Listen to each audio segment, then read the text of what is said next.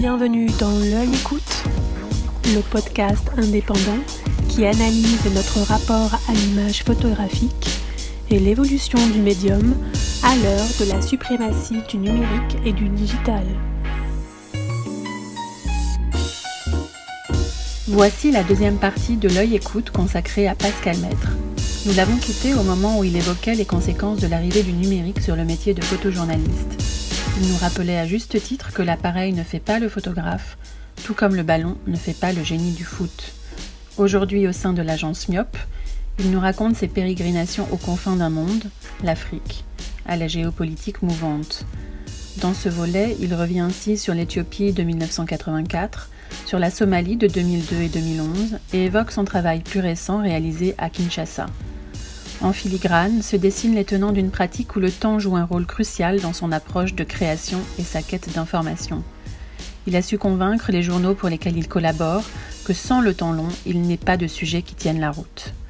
Conscient de la portée d'une photographie lorsque des événements tels que des famines se déroulent loin des regards, il sait aussi que la photographie n'est qu'une question de choix. Ses choix l'ont toujours guidé vers une photographie tournée vers l'humain et la volonté de témoigner des sujets dont les impacts touchent autant le particulier que le collectif, comme il l'a fait fin 2017 lors de son exposition Quand l'Afrique s'éclairera. Bonne écoute.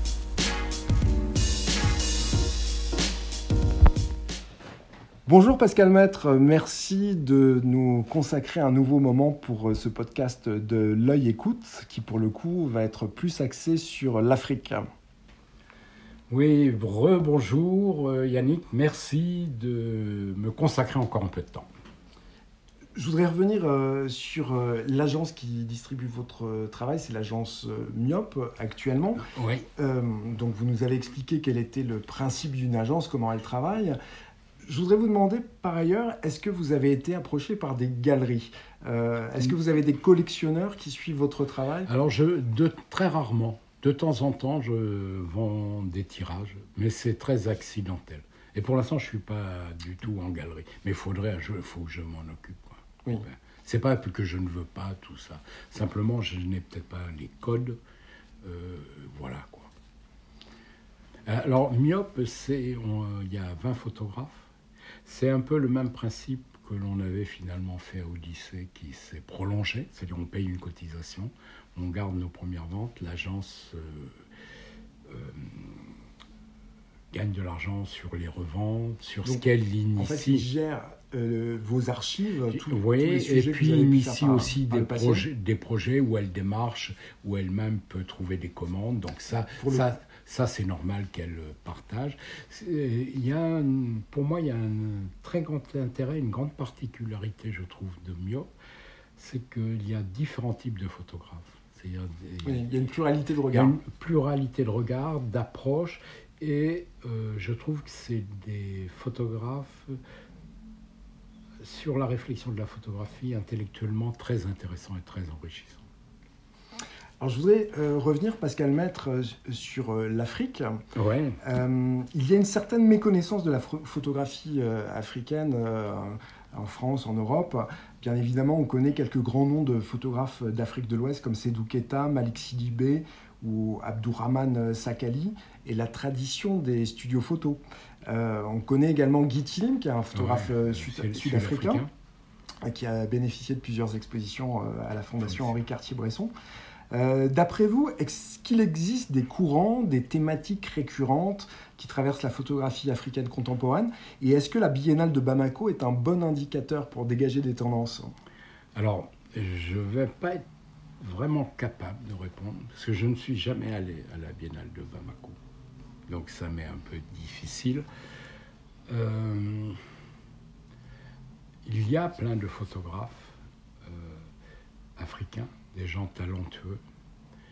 Euh, j'espère que ces photographes euh, seront vraiment intéressés de parler d'une certaine Afrique, c'est-à-dire de l'Afrique au quotidien.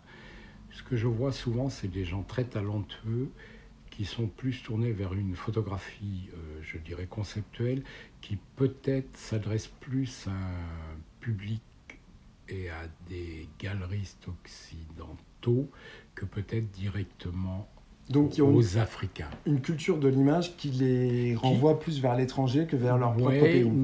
Euh, c'est un sentiment, pour une raison aussi, c'est que je croise très rarement des photographes euh, africains sur le terrain, du moins sur le terrain où je suis. Et c'est vrai que depuis un moment, il y a différents courants qui disent euh, c'est grand temps que l'Afrique soit vue par les Africains, et ce que je trouve euh, ça assez normal, mais je crois qu'on a besoin de tous les regards. Je prends l'exemple euh, des États-Unis. Le regard le plus pertinent, ça a quand même été Robert Frank. Oui.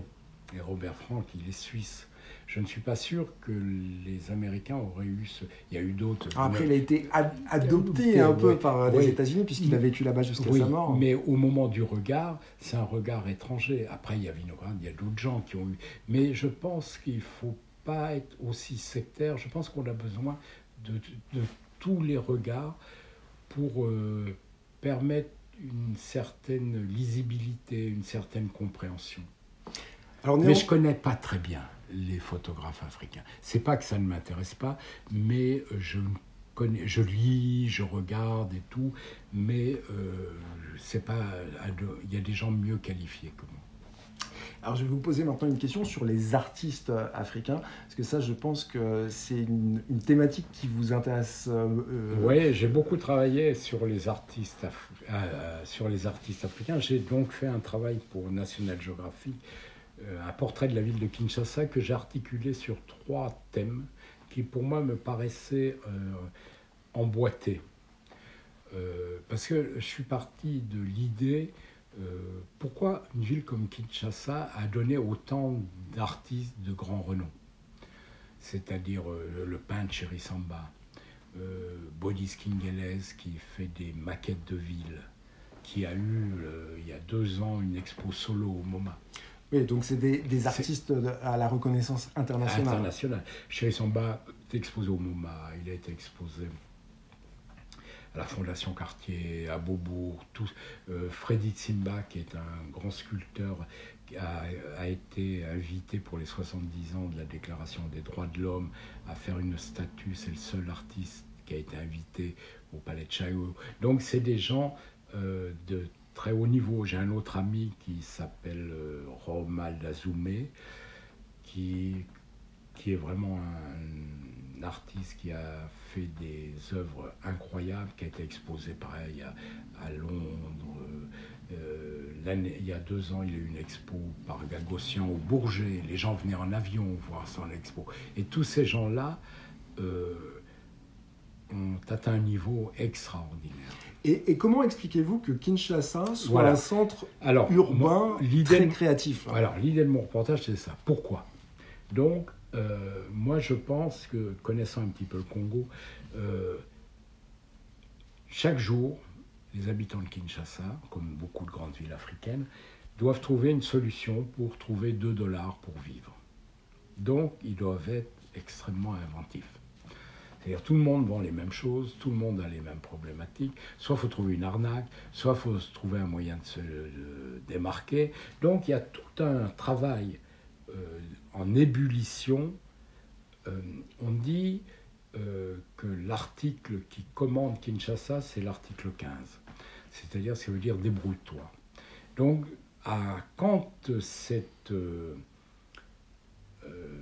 cette réflexion, cette créativité, cette imagination se met en marche, en marche sur des gens qui ont un talent d'artiste, il n'y a aucune limite. Moi, j'ai passé à Kinshasa beaucoup de temps avec eux.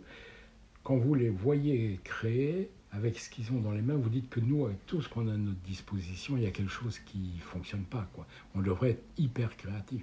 Euh, quelqu'un comme Bodis Kibielez, qui a fait ces villes futuristes incroyables, il, le faisait chez lui avec euh, un cutter et des, et des ciseaux. Et Aujourd'hui, il y en a assez peu, ça vaut 500 à 600 000 euh, dollars. Il a tout fabriqué tout seul, comme ça, dans son imaginaire. L'économie de, moyens, finalement, euh, et l'inventivité fait, que... Euh, et la troisième, le troisième aspect de mon travail sur Kinshasa pour National Geographic, ça a été les traditions. Parce que beaucoup de ces artistes ont pioché dans les traditions qui sont assez exceptionnels. On sait bien que Picasso, Matisse, Braque, tous ont pris beaucoup d'inspiration sur l'art primitif africain. Et j'ai compris un petit peu le raisonnement lorsqu'un jour, je, travaillais sur un groupe ethnique traditionnel, et un jour le leader m'a dit, écoutez, monsieur, si dans nos villages, on choisit toujours euh, quelqu'un qui va faire un travail incroyable, des sculptures, des masques incroyables, ou si ce que vous voyez là de nos traditions, on a des peintures, tout ça est très beau, tout ça est, vraiment euh, exceptionnel. On le fait juste pour faire plaisir à nos ancêtres. Donc ça, tout doucement, on tombe dans un art euh, presque religieux, parce que nos ancêtres, ils vont nous protéger. Ici, on n'a aucune protection, on n'a pas de sécurité sociale, on n'a pas de chômage, on n'a pas de retraite. Donc on paye tout cash. Donc on cherche des protections quelque part. Et donc ce qui nous pousse à créer, c'est surtout pour euh, faire plaisir à ces ancêtres qui, en retour, vont nous protéger. Et donc là, on voit tout doucement on ne choisit pas un artiste parce qu'il fait. On choisit cet artiste par rapport à sa connexion spirituelle, par rapport à son degré de travail. Et ça donnait des pièces Donc c'est un, processus plus complexe que ce qu'on peut imaginer. Alors je voudrais euh, maintenant vous poser une question sur euh, l'empathie à l'égard des, personnes que vous photographiez, des sujets que vous pouvez traiter. Euh, lorsque vous partez en Éthiopie en 1984, vous couvrez la famine qui décime le pays. Euh, comment gère-t-on la distance dans des sujets aussi brûlants Brûlants ou aussi euh, durs et traumatisés, euh, vraiment durs. On la gère pas toujours. dernièrement, les choses qui m'ont le plus, qui m'atteignent le plus, c'est par rapport aux enfants. je trouve ça terrible quand j'étais en Somalie en 2011, il y a une grande famine. Et là, il y a tous les jours, tous les jours, les enfants mouraient. Et, ça, c'est insupportable. C'est insupportable. Et sur la famine en Éthiopie, c'est quelque chose que j'aime bien parler parce que souvent, on nous, les gens ne comprennent pas, et ce que je comprends qu'ils ne comprennent pas, c'est qu'on nous dit, mais vous êtes quand même voyeur, euh, vous photographiez des gens qui sont dans la détresse la plus totale. On, vous reproche de ne pas, de, de, pas les aider, de ne pas les aider, votre, votre appareil photo. photo. Pour faire des photos qui après évidemment seront vendues. Euh, et, et ce que l'on oublie, c'est que les gens ont souvent besoin de ce témoignage. Si je reprends l'Éthiopie, 84, euh, la grande famine commence, elle dure déjà depuis un moment, mais le gouvernement ne veut absolument pas qu'on en parle. Pour plusieurs raisons, la dernière grande famine qu'il y a eu, euh, je crois que c'est 73, et c'est ce qui a fait tomber Alice et l'acier. Donc ils savent que la famine, politiquement, c'est quelque chose de très risqué. Donc ils font abstraction totale de cette famine. Elle n'existe pas. Donc moi, pour avoir déjà un visa pour aller en Éthiopie, je réussis à avoir un visa. Et une fois qu'on est en Éthiopie, à l'époque, c'est un régime euh, militaire communiste assez dur. On ne peut pas circuler comme on veut, il faut des autorisations. Donc, ils bloquent tout. Et donc, pour aller déjà dans les endroits où il y a cette famine dont on ne parle pas, euh, c'est compliqué. Donc, moi, je finis par trouver euh, une jeune femme, je vais à l'ambassade pour autre chose, qui me dit mais moi je suis scandalisé pour tout ça, qui va me prêter sa voiture et son chauffeur pour que j'aille à 400 km en dehors d'Addis Abeba, en faisant gaffe de ne pas me faire prendre dans les contrôles. évidemment, si vous êtes pris, vous êtes en prison. Donc tout ça, c'est pas juste vous arrivez, boum. Et dans l'endroit où je vais, euh, c'est terrible. Il y a un camp de personnes déplacées dans une extrême misère, et toutes les nuits meurent 60 personnes dans cet endroit, de famine, de froid et tout. Donc, et le matin, je donne cette anecdote, mais ça donne euh, pour donner une, euh, une résonance à ce qui se passe. Le matin, quand je marche dans l'allée du camp, il m'est arrivé à deux reprises qu'une mère me prenne le bas de mon jean, me tire pour me faire rentrer sous la hutte, pour me montrer son enfant qui vient de mourir dans la nuit. Et Pascal sait qu'elle est d'abord tellement en colère, je vais sans doute être le seul euh, vecteur pour porter cette colère, pour porter ce témoignage. Et donc, il euh, ne faut pas croire qu'on le fait contre les gens. Et dans ces cas-là, on s'aperçoit et on réalise que les gens ont vraiment besoin de crier. Donc ils ont cette conscience en fait de savoir que vous êtes des porteurs de messages, des intermédiaires, même, même en fait sur place, en fait en, en pleine crise, en en plein dénuement, ils savent que vous pouvez ils savent et puis améliorer la situation. Je ne sais pas si ça va jusque-là, mais il y a une telle colère de ce qui leur arrive, c'est tellement terrible qu'ils ont envie de le crier et qu'ils ont envie de le dire. Et nous, on va servir de cet intermédiaire-là. Donc, on n'est on plus un côté voyeur, on n'est plus... Parce que je connais la plupart des photographes qui font de l'actualité, je ne connais pas un mec qui n'est pas sensible à ce qui se passe. Il faut arrêter de dire n'importe quoi. Et, justement, d'ailleurs, en fait, les photos que vous réalisez, comme celles des photographes qui mhm. ont, l'opportunité d'aller sur le terrain, c'est ce qui mobilise les consciences et ce qui permet aussi à l'opinion publique internationale de, savoir ce qui se passe euh, en Éthiopie en 1984. Alors, euh, vous vous souvenez sans doute d'une image qui a été réalisée par Kevin Carter, qui a remporté le prix Pulitzer en 1994, avec une photo qui s'intitule La fillette et le vautour, où l'on voit un enfant famélique durant la crise de 93 qui sévit au Soudan. Euh, donc il est recroquevillé cet enfant. À proximité, il y a donc ce charognard, ce, vautour. Euh, cette photo, elle a été éditée dans le New York Times et elle a suscité une vague de critiques, alors même que le photographe n'est pas coupable d'avoir abandonné l'enfant à son sort, puisque en fait l'enfant il est pris en charge par une ONG. Il y a un article très pédagogique d'ailleurs qui a été fait par le euh, qui a été fait par le Nouvel Observateur. Euh, cependant, la lecture de cette image choc peut laisser entendre que l'enfant était seul face au rapace et euh, que le photographe n'était qu'un témoin impassible. Je voudrais vous demander, Pascal Maître, que s'autorise-t-on lorsque l'on réalise des sujets sensibles euh, Le cadrage peut appuyer la force d'une réalité, mais dans le même temps dénaturer le contexte.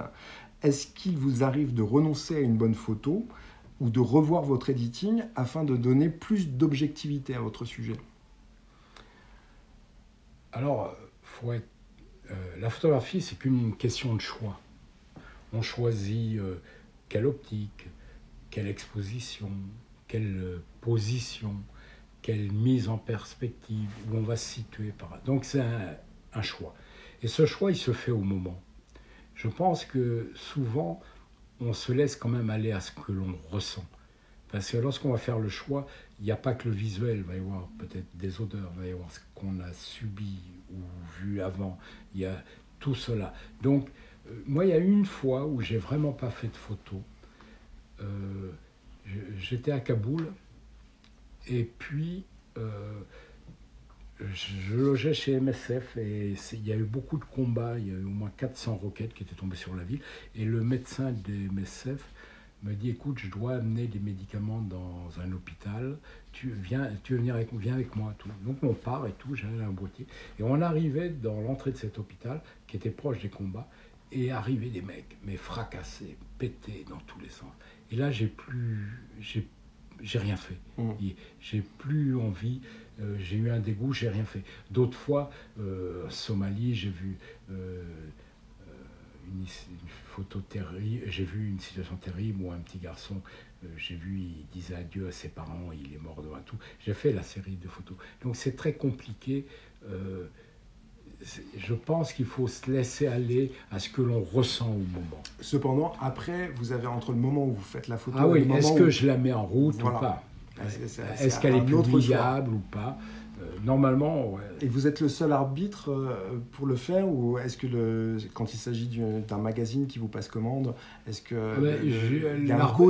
L'arbitre euh, l'arbitre que je peux avoir, c'est de la donner ou pas au magazine. Ça, c'est mon oui, choix. Parce que vous, êtes, vous, pensez, vous pouvez penser évidemment qu'à partir du moment où vous la donnez... sera mal interprété, mais en général, non, hein, je dirais. Normalement, c'est vraiment très personnel.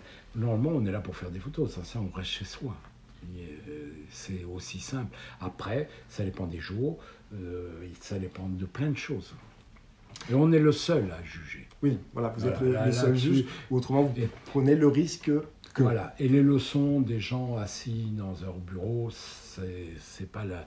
Ils, peuvent penser ce qu'ils veulent sur le terrain. C'est vous ou qui êtes pas. sur le terrain. Voilà. Et Alors, je voudrais vous poser maintenant une question sur la couleur, puisque vous l'avez évo- évoqué à deux reprises euh, déjà dans notre entretien. Euh, donc, vous maîtrisez parfaitement la couleur. Ah, oui, j'aime- C'est- j'aime c'est- C'est un vrai plaisir de regarder vos images, justement, par rapport à l'équilibre euh, des couleurs, euh, quand, quand on voit une de vos images. Vous m'avez dit que c'était à la suite d'un voyage en Iran, en 1985, que vous aviez ressenti plus de maturité par rapport à la couleur. Est-ce que vous vous venez de ça? Ouais, oui, mais tout doucement. Euh, c'est pas venu tout de suite parce qu'au départ, je faisais de la couleur euh, comme on, on fait. On faisait du noir, un boîtier noir et blanc, un boîtier couleur. hein, pendant longtemps en agence, c'était comme ça. Voilà, c'était comme ça. Puis tout doucement, ouais, peut-être ce, euh, ce travail en Iran, j'ai eu un WordPress sur ce travail-là. Euh, c'est, en plus, c'était très visuel. Euh, ça est un sujet en 85 qui avait été monté par Patrice Barra, qui est un très grand journaliste, qui travaillait à Gamma Télé, parce que euh, Gamma avait aussi à un moment commencé un département Pour de faire du documentaire. Mhm. Et donc moi j'avais été euh, greffé sur ce... Et c'est un voyage où on a eu beaucoup d'accès, où tout était visuel. Et je pense qu'effectivement, là j'ai commencé à euh, mieux maîtriser. Mais il y a une raison particulière en fait? Est-ce qu'il y a eu un déclencheur Non, euh, nouvelle chimie nouvelle. Non, je crois que ça a été... euh, Peut-être que c'est un pays qui m'a parlé, euh, un environnement, euh, ça commençait à, à me toucher. Mais bon, le travail de Barbet m'intéressait, Guert m'intéressait. Donc Oui. je commençais euh, à regarder des photographes couleurs. Et puis tout doucement, après, c'est vrai qu'aujourd'hui la couleur m'intéresse vraiment, la peinture me fascine, c'est quelque chose qui m'émeut. Est-ce qu'il y a des, des- des peintres euh, qui. Oui, qui Matisse, euh, euh, Gauguin, euh, Picasso, Manet, Modigliani, tous les fauves, tout ça m'intéresse beaucoup. Et ce que j'essaie de faire en couleur, je sais que la couleur me sert à, à créer, que ce ne soit pas juste une illustration, mais je sais que la couleur soit pas gratuite, qu'elle va servir mon propos. Oui, ce qui pour le coup Parce est quand même assez compliqué parce que Voilà. ça demande une Ça- intellectualisation ça- de la couleur. Oui, et de ne pas oublier qu'avant tout, moi, je suis un photojournaliste, je travaille pour la presse, donc l'information est importante, mais C'est ce que vous placez au, au- la première chose. Et après, quand l'environnement couleur va être intéressant, euh, les choses vont se Vous mettre en pouvez place. jouer avec, hein. Voilà. Alors, toujours par rapport à, à la couleur, il y a une image proprement hallucinante que vous avez réalisée en Somalie en 2012. Donc, nous sommes dans une grande. 2002. 2002, pardon. C'est pas grave. Euh, nous sommes dans une grande chambre entièrement drapée de voilage euh, rose, Rose. bonbon, euh, baignée de lumière. Au centre de la pièce, euh, sous la fenêtre, il y a un grand lit avec ses chevets. Il y a une coiffeuse avec son miroir, un canapé dans la partie droite. On a l'impression d'être dans la, la chambre d'une adolescente, euh, d'une petite princesse. Euh, et sur le lit, il y a un homme étendu qui parle avec un soldat ou un mi- milicien qui porte euh, une arme. Pouvez-vous nous dire qui sont ces hommes et dans quelles conditions vous avez réalisé cette photo? Alors, c'est lors d'un, je faisais un portrait de Kaboul pour Géo Allemagne et euh, euh, Kaboul, pardon, de De Mogadiscio. Mogadiscio, oui. Et en Somalie, vous ne pouvez pas vous déplacer sans garde du corps. Et souvent, il y a au moins une voiture de garde du corps. Si vous ne le faites pas, vous, en général, en 5 minutes, vous- c'est très sérieux. Vous pouvez être tué Ou et- kidnappé. ou kidnappé. Et donc, euh, vous avez toujours des gardes du corps. Et c'est très, euh, c'est que vous êtes un peu comme un ch- chef d'État dans un endroit dangereux. C'est-à-dire, vous êtes dans l'hô- l'hôtel, euh, la voiture vous prend à court de l'hôtel, vous partez, vous dites pas où vous allez, juste à votre contact. Euh, vous arrivez à un endroit. Et vous il- passez pas à l'épicerie du coin pour vous non, acheter les- des non du hein. tout. Non, mais je vous donnerai une anecdote après. Et les, les gardes du corps descendent, vérifient dans les escaliers, tout, et vous vous engouffrez, et vous venez faire vos photos. Donc, et ce matin-là, le chef des gardes du corps, de notre sécurité, des miliciens, qui s'appelle Monsieur Afouani, est le monsieur allongé sur le lit. Donc on doit partir, mais il n'est pas là. Et c'est un problème parce que euh, c'est lui normalement qui commande euh, et qui a par son réseau de renseignement est-ce qu'on peut passer par telle route euh, Les relais nécessaires pour Voilà. que circuler. Et les autres gardes du corps, ils me disent écoute, il doit être chez lui. En partant, on va passer le prendre. On arrive chez lui, toc, toc, et je suis les gardes du corps. Et le mec, euh, à Foigny, il est allongé sur le Donc lit. vous arrivez dans cette, euh, Dans cette chambre pièce rose. baignée de rose. Puis après arrivent les autres, parce que j'ai fait toute une série de la photo. Après vont arriver les autres miliciens, tout, tout. Ils vont commencer à déconner tout. Et moi, c'est au début, quand ils parlent avec mecs, je fais des photos. Et puis, euh, ce qu'il faut bien comprendre, j'ai pu faire cette photo parce que je travaillais depuis une dizaine de jours avec lui. Et donc, il me connaissait. Donc, euh, Oui. sans ça, j'aurais pas pu faire Parce que là, cette vous intimité. dans l'intimité Dans vraiment euh, la plus ultime, puisqu'on est dans la chambre. Absolument. Et le... moi, j'ai eu la chance de travailler avec des magazines qui m'ont donné des moyens et du temps. Et avec le temps, vous construisez une relation. Et elle- celle-là vous permet de faire des choses. Donc, je rentre, je fais les photos, les autres se moquent un peu de lui, et tout, tout. Puis, qu'est-ce qui s'est passé? Il a bu de l'alcool, il est truc, il a mal à la tête. Il... Bon, voilà. OK. Et puis, je lui demande, mais euh, Foigny, euh, pourquoi euh, tous Pourquoi ces... cette déco? Ouais, dit, tu sais, moi, j'étais un berger dans la brousse et je suis venu avec le, colonel, le général Haïdid, qui est le fameux général euh, du, du film euh, sur euh, la Somalie. Il me dit, je suis venu avec lui, j'avais jamais vu de maison. Quand on a pris Kaboul, moi, j'ai pris trois villas. Ok, très bien. Je dormais toujours dehors dans ma vie, j'ai pris trois villas. Et puis, je regarde les telenovelas brésiliennes, ouais, avec ma télé satellite. Ils ont tous des antennes. Puis Donc Mogadiscio est très connecté. euh, ouais, alors euh, c'est assez rigolo. Moi, j'ai créé ma première adresse email à Mogadiscio. Ah c'est assez marrant. Parce qu'on n'avait rien à faire, on attendait des jours et tout en 2002. Et alors, il me dit, et puis moi j'adore le rose, puis j'ai vu que leurs maisons sont décorées, tout ça, donc j'ai décoré totalement ma chambre en rose. Ok? Et alors souvent on m'a dit, mais c'est un filtre. Alors ce qui est faux, parce que lorsqu'on Oui, regarde la vrai, parce photo. que effectivement, quand on voit la photo, enfin, Ouais. euh, l'intégralité de l'image est rose. Et c'est une diapositive, donc j'ai la diapositive qui est rose comme cela. Et ça ne peut pas être un filtre parce que la lumière qui vient des fenêtres est blanche. Oui. Si c'était un passe à filtre, travers les voilages. ça euh, serait rose partout. Et donc euh, j'ai fait cette photo. Puis alors l'histoire est assez intéressante. Je suis retourné régulièrement au Galicho, j'ai revu Afouani qui, qui, était vraiment un loustique. Et puis un jour on m'a dit oh, putain tu m'as vraiment créé des, beaucoup de problèmes. Je dis ah bon? À cause de l'image. Ouais, ouais. Je dis pourquoi? Et Géo Allemagne a publié l'image. J'ai dit, tu comprends, ma sœur, elle vit en Hollande. Et je ne sais pas comment, elle a trouvé le magazine. Elle m'a insulté. Comment tu te laisses photographier en culotte sur ton lit, tout, tout, tout. Puis, à Foigné, on s'est vu souvent. Et, et après, il est devenu pirate. Et la dernière fois je l'ai vu, il m'a dit, tu sais, je fais plus de bêtises, tout, tout, tout. Donc il me dit au revoir, il me prend dans ses bras, il me serre. Et au moment où je le serre, il fait aïe. Je dis, ah, dit, la semaine dernière, j'ai pris une balle dans l'épaule. Donc, Moi, je, je croyais que tu faisais plus de bêtises. Et puis il est mort euh, quelques temps après dans un règlement de compte entre pirates. Alors, euh, je- j'en profite pour rebondir sur euh, l'affaire des pirates en Somalie, Ouais. euh, puisque euh, je crois me souvenir, vous avez fait une photo en fait d'un d'un conteneur de déchets euh, radioactifs qui avait été euh, qui, qui était revenu sur les côtes euh, somaliennes et qui évidemment euh, générait beaucoup de, de problèmes. Et dans la légende de l'image, vous Ouais. rappelez, enfin vous rappelez, vous Ouais, c'est nous le- informez en nous disant que euh, finalement cette, cette crise Voilà. a généré euh, la montée des pirates Voilà. somaliens. Ce qui s'est passé, c'est vers Robio, qui est la zone où il y a la piraterie.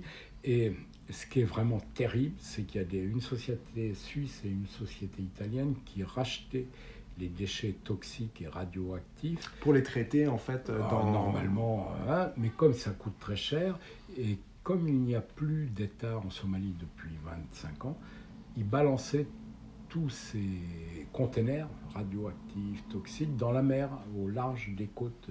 Et quand il y a eu en 2003 le tsunami, ou, ou un peu plus tard, non C'est 2003 non, non, 2003, le tsunami en Asie. Oui. les côtes, ça a été, il y a eu une répercussion jusqu'aux côtes de l'Afrique de l'Est. Et à ce moment-là, sont remontés 18 containers comme ça sur les côtes. Et les gens, depuis longtemps, ils ne comprenaient pas trop. Leurs enfants avaient des malformations euh, génétiques, urinaires et tout.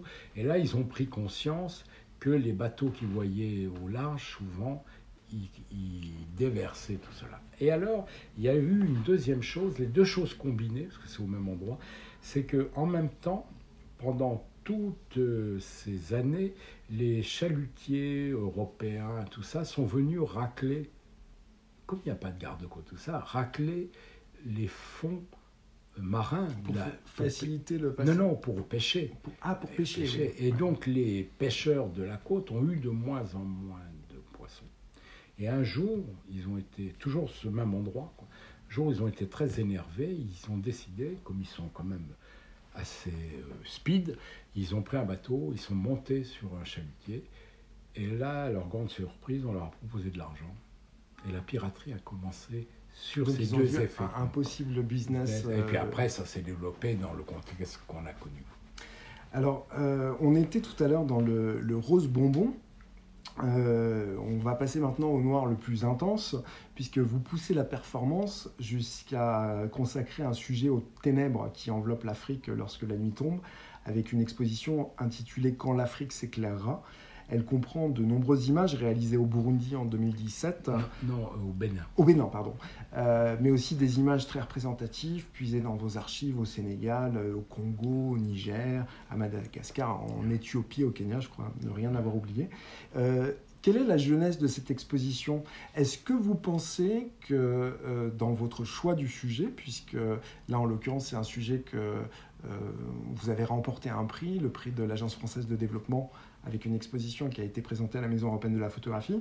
Est-ce que vous pensez que l'électrification du continent africain, c'est un préalable à tout développement pour le continent? Alors, depuis le temps que je travaille sur le continent africain, j'y passe pas mal de temps, il n'y a pas une journée où le problème du manque d'électricité vient sur la table. Il n'y a pas une journée, ça crée des problèmes à tous les niveaux. Donc c'est quelque chose qui me travaillait depuis longtemps. Euh, les gens à l'hôpital qui n'ont pas pu avoir, euh, les vaccins ont été périmés, euh, le type qui n'a pas pu dormir parce qu'il n'y a pas eu d'électricité pour son ventilateur, il y a des problèmes, des problèmes, des problèmes. Donc ça me tracassait depuis longtemps. Et puis, à un moment, j'ai dit, tiens, j'ai commencé à accumuler des images de situations. Chaque fois que je voyais, je accumulais. Et à un moment, je me suis dit, euh, vraiment, on a commencé à en parler assez sérieusement, je ferais bien un sujet sur cela. Et puis, euh, quand je commence à fouiller, je vois les chiffres. Si, Aujourd'hui, on est à 650 millions de personnes dans l'Afrique subsaharienne qui n'a pas accès. C'est la population euh, européenne à peu près. Ah oui, oui. et puis, surtout dans les parties rurales, il n'y a même pas 7% de personnes qui ont accès. Et donc, euh, c'est un problème, c'est le frein au développement, c'est euh, le frein à la euh, problème de santé, problème d'éducation, problème de sécurité, c'est aussi un problème politique, est-ce qu'on donne l'accès ou pas, et qui est devenu très crucial parce que maintenant beaucoup de gens, même dans la brousse, ont des téléphones portables qu'ils peuvent utiliser parce que les compagnies de téléphones mobiles ont installé ah des antennes, des relais, avec leur propre énergie, c'est-à-dire leur propre générateur, mais il n'y a aucun endroit pour charger les, oui, ce qui Est complètement, complètement paradoxal. Et surtout, maintenant, les gens comprennent ce qu'on peut faire avec un téléphone. Donc tous les gens qui n'ont pas accès à l'électricité se considèrent comme des citoyens de seconde zone. Euh, ce qui n'était pas aussi crucial avant, mais aujourd'hui, c'est devenu un réel problème. Alors, est-ce que justement, euh, l'électricité, on l'imagine, pour vous, est-ce que c'est la fracture numérique euh, nord-sud que ça peut réduire euh, essentiellement Puisque est-ce que c'est ça aussi l'un des problèmes de développement, puisque vous parliez oui, du téléphone portable Oui, c'est le. Alors, dans les villes, il y a plus d'électricité, mais plus par intermittence. Souvent, on donne de l'électricité dans un quartier, puis... C'est le délestage. voilà que les Africains appellent le détestage. Et donc, euh, et donc vous avez cette électricité qui bouge, qui n'est pas toujours là, euh, mais eux encore, ils peuvent avoir accès. Euh, comme c'est pas tout le temps, c'est ralent, tout ça. Mais dans les campagnes, pas du tout. Et les gens se considèrent vraiment comme des gens abandonnés. Et ils partent du principe, souvent on m'a dit dans des villages, mais s'il y a l'électricité, nos jeunes enfants resteraient là, développeraient le village, travailleraient ici, mais ils sont obligés Ce qui fait aussi la, force d'attraction des, villes africaines. Des villes africaines et de la migration. Et de la migration. Parce que si vous êtes un petit entrepreneur dans une ville africaine, pendant cinq jours où il n'y a pas d'électricité, vous faites quoi de vos gars? Vous ne les, vous les payez pas, ainsi de suite. À un moment, les gens partent. Bien évidemment. Euh, je voudrais terminer avec une personnalité. Parmi les belles rencontres que vous avez pu faire en Afrique, il y a un nom euh, qui revient souvent dans vos interviews. C'est celui de Maggie Baronkitse. Ouais. Euh, pouvez-vous nous dire de qui il s'agit et en quoi elle est porteuse d'un message d'espoir? Ben, L'espoir est un peu, un peu tombé parce que le, le gouvernement burundais a détruit tout ce qu'elle a construit. Mais alors, Maggie, moi je la rencontre, je ne sais plus, peut-être 1998. À l'époque, il y a un énorme conflit au Burundi dont on a moins parlé que le Rwanda, mais il y a quand même en moyenne 350 000 morts par an entre Hutus Qui opposent les, les, les, Hutus et les Tutsis. Mais comme euh, les choses ont été vraiment focalisées sur le Rwanda, puis c'est pas tout à fait la, c'est le même phénomène, mais la problématique est plus complexe.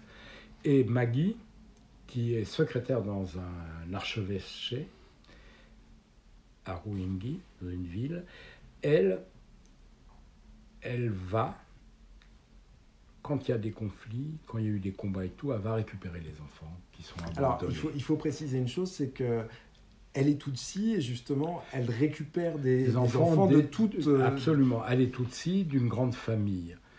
Et en 98, à l'agence, je crois que c'est par Cosmos, l'agence Cosmos, on, a eu une commande euh, du secours catholique de, sur un projet. Ils, ils, envoyaient des photographes.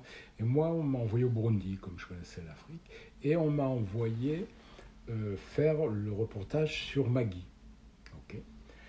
Et je connaissais bien le Burundi, c'est un des premiers pays où je suis allé en Afrique, tout ça, donc j'étais très content de retourner dans ce pays. Et je suis arrivé à Ruingi et j'ai vu cette jeune femme, une grande femme, belle femme et tout, et qui avait dix orphelins. Euh, elle avait donné ses terres pour qu'on nourrisse ses enfants. Une femme courageuse. Euh, découpait les rideaux de l'archevêché où était secrétaire pour faire des, habits à ses enfants. Et là, c'était raide. C'était mais vraiment euh, très dur. Euh, c'était la survie, les petits Hutus, tout ici, des toits aussi. Les toits sont les pygmées du Rwanda Burundi, qui, qui est une, un groupe ethnique très défavorisé. Donc elle récupérait tous ces orphelins et qu'elle trouvait des fois dans des cartons au milieu des trucs. Et elle avait un petit orphelinat. D'accord. Et j'ai fait mon reportage pour le Secours catholique. Et puis, je crois, Jean-Luc Marty, qui était rédacteur en chef de Géo à l'époque, il me dit Ah, qu'est-ce que tu fais et tout? Je dis Écoute, je viens de voir une femme d'un courage euh, qui se débat une histoire incroyable où euh, les petits Hutus euh, sont, euh, sont, comment dire, aidés par des plus grands Tutsis et tout, mais vraiment une, femme d'un courage et tout, me dit, ah, dis-moi, dis-moi. Et puis il me dit, je voudrais faire l'histoire. J'ai dit, bon, il faut que je demande au secours catholique, hein, parce que moi c'est une commande institutionnelle. Et j'ai dit, et en plus, si on le fait, j'aimerais que l'on mette euh, une annonce pour que les gens puissent faire des dons. Donc je demande le secours, tout le monde est d'accord, on fait l'histoire, une belle parution avec un texte de Alain Frilet, très beau texte. Et puis, euh, j'entends parler de cette femme, tout ça. À nouveau, de temps en temps, j'ai une nouvelle. Puis dix ans après, Géo me dit Ah, ça serait bien d'aller voir ce qu'elle a fait. En dix ans, Elle a construit 500 villas pour ses orphelins. Elle a euh, construit une ville entière, des cinémas pour ses orphelins. Oui, avec une micro-activité Activité économique. euh, économique. Elle a euh, Et, et je crois, en fait, je crois me souvenir qu'elle euh, qu'elle dégage pour, pour les enfants à des lopins de terre pour leur apprendre à cultiver la terre. Elle leur apprend à cultiver, formation des ateliers mécaniques, euh, elle crée une banque, elle crée un cinéma, une piscine, elle crée une ville. Dousto Blasi va opérer gratuitement là-bas. Ça devient un phénomène au point que Kofi Annan dit euh, tant que l'Afrique aura des femmes comme elle, je Elle ne serai pas inquiet, Ouais. et ainsi de suite. Et donc, j'ai des nouvelles de temps en temps de Maggie.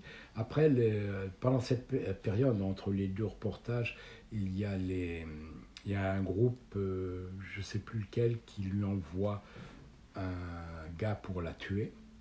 Ouais. Ouais, elle, est, elle est ciblée. Elle est ciblée. Le gars vient pour la tuer et tout. Elle lui dit Écoute, moi, avant de mourir, je vais prier, mais je vais être obligé à prier pour moi. Parce que moi, je vais mourir, c'est pas grave. Mais toi, ça va te hanter toute ta vie. Elle retourne le mec, il devient son garde du corps. Donc, Maggie, c'est un phénomène. Et puis l'UNICEF, elle essaie d'avoir des dons de l'UNICEF. L'UNICEF ne l'aide pas. Elle a fait deux coups pendables. Le, un des, je sais pas si c'est le directeur, je me rappelle plus, important de l'UNICEF vient et il y a un grand défilé. Comme souvent en Afrique, il y a l'estrade et... Un défilé de, de mode. hein. Euh, Non, non, non, Non, un un défilé défilé de- dans la rue pour une fête Une parade, quoi. pour une parade, peut-être pour la fête nationale et tout. Et on lui demande euh, de, de venir avec ses orphelins. A fait découper, euh, parce que l'UNICEF, le seul truc qu'il lui avait donné, je crois que c'est des t-shirts ou des. Non, des drapeaux pour quand le. dé- a fait découper, a fait faire des culottes à toutes les petites filles. Elle leur demande, quand elles arrivent dans la tribune officielle où il y a le représentant de l'UNICEF, de lever leur. Donc c'est un phénomène. Hum, hum, hum. Elle fait tout ça, elle crée. Et on a une histoire un peu particulière que je n'ai que je n'ai su que très tardivement. Je peux dire c'est le seul reportage où j'ai su que mon travail a eu une portée, Une portée. directe. Parce qu'elle me disait toujours ah merci vraiment et tout et tout. Puis je voyais pas trop. Et quand je suis retourné dix ans après, elle m'a dit écoute, avec l'article de Géo, le représentant des Nations Unies est venu. Il a dit euh, au gouvernement je veux bien parce qu'il y a beaucoup de problèmes, je veux bien venir, mais je veux rencontrer cette femme m'a dit euh, au Luxembourg, quand ils ont vu l'article, ils ont payé toute l'électrification et l'eau de toutes mes maisons. Mhm. Et depuis la parution de l'article, tous les gens, tous les mois, il y a des gens qui envoient de l'argent. Et elle me dit, euh, s'il n'y a pas eu cet article, j'aurais pas pu construire. Alors, c'est toujours assez Oui, touchant. euh, C'est touchant parce que bien évidemment. euh, c'est pas ça, c'est que toi tu le sais pas, puis ça, ça travaille dessous. Parce que souvent on nous dit que nous on profite et tout et tout. Des fois ça se passe différemment. Et, et alors, alors justement, je Et vais alors- terminer sur un, un message d'espoir, mais vous me dites que tout a été euh, Ouais, détruit. tout, tout a été détruit. Les dernières nouvelles que j'ai eues d'elle, c'est qu'elle a donc il- la ville, tout Donc, ce qu'elle a. récentes. Euh, Alors, euh, après, j'ai su qu'elle était partie au Rwanda, qu'elle avait reconstruit quelque chose. Et récemment, on m'a dit qu'il faudrait que je la recontacte, mais comme elle n'a pas toujours le même numéro de téléphone et tout, qu'elle serait en Belgique maintenant. Mais tout a été dé- détruit. C'est- triste. hein. Oui, Une, une belle initiative comme ça, évidemment, qui euh, est peut-être bouleversée par euh, Bouleversée, puis c'est quelqu'un qui euh, dit euh, ce qu'elle pense, qui n'a pas peur. Et- ah oui, ce que je- oui, quand je dis que la femme est courageuse, c'est que comme elle a récupéré des enfants Hutus, un jour, les militaires, parce que comme elle vient d'une grande famille, les Tutsis, ils sont venus à l'archevêché où elle avait ses orphelins. Elle les a cachés dans un grenier. À ce moment-là, euh, les types ont trouvé les orphelins. Elle, ils l'ont déshabillée, ils l'ont attaché à un poteau. Et ils ont tué tous les enfants à la machette devant elle. c'est euh, C'est terrible. horrible. Et, et elle m'a dit, j'ai deux amis, parce qu'elle avait caché aussi des professeurs euh, dans les combles du grenier, ils ont été trouvés. Elle m'a dit, j'ai deux amis qui m'ont déposé, j'étais attaché, déposé les- leur bébé, ils ont dit, toi tu seras peut-être sauvé. Et alors, évidemment, comme elle est d'une grande famille, on a su euh, que Maggie et ça, tout ça, donc elle a été libérée. Et, voilà, c'est ça le début de l'histoire. Et avec ses deux petites filles, elle a commencé sur l'orphelinat. Et elle m'a dit, j'ai enterré tous les enfants qui ont été tués. Oui, au début, c'était peut-être pas l'orphelinat, elle a caché des enfants et des, des, prophètes, des intellectuels euh, tout. Donc c'était euh, justement euh, la prise de conscience pour l'action, pour le développement. Euh, de, c'est le début de son orphelinat. ethnique justement. Oui, puis c'est surtout le début de son orphelinat. Et elle m'a dit, avec une brouette, j'ai enterré tous les enfants, tous les gens qui étaient tués. Et avec ces deux petites filles, j'ai commencé l'orphelinat. Et les deux petites filles, je les ai vues, c'est après, les, beaucoup beaucoup plus tard. Elles sont des grandes jeunes filles. Et alors c'est intéressant, il y en a une qui faisait ses études aux États-Unis de criminologie. Oui, ce qui est assez. Euh, Là, ouais, c'est des histoires. Euh, Pascal Maître, merci infiniment. Non, c'est un grand de plaisir. Nous avoir hein. consacré ce temps. J'espère qu'on n'a pas été trop bavard. Merci encore. Merci Yannick, merci beaucoup.